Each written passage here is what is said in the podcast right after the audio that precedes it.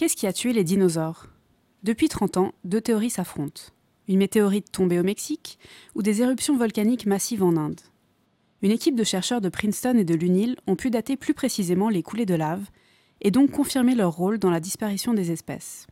L'impact de telles coulées de lave euh, sur euh, la biosphère est gigantesque. On a eu des émissions sur une durée de temps extrêmement courte et on a émis des gigatonnes de CO2 et surtout de dioxyde de soufre qui sont des gaz euh, qui peuvent provoquer des changements climatiques, des pluies acides et acidifier les océans.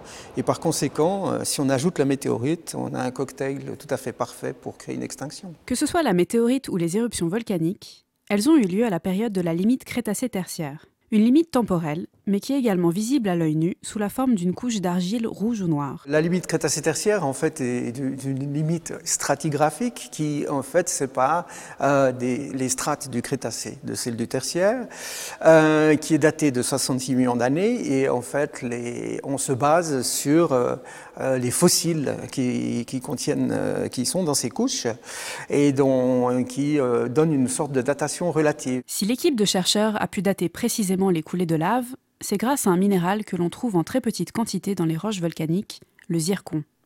Explication de Brian Gertsch, qui a pris part au projet. Le but d'utiliser ce minéral, c'est que quand il se forme, il inclut de l'uranium qui est instable, qui ensuite se transforme en plomb. Et quand on arrive à quantifier la quantité d'uranium et de plomb, on arrive à déterminer l'âge de formation de ces cristaux et ainsi donc de, de ces laves.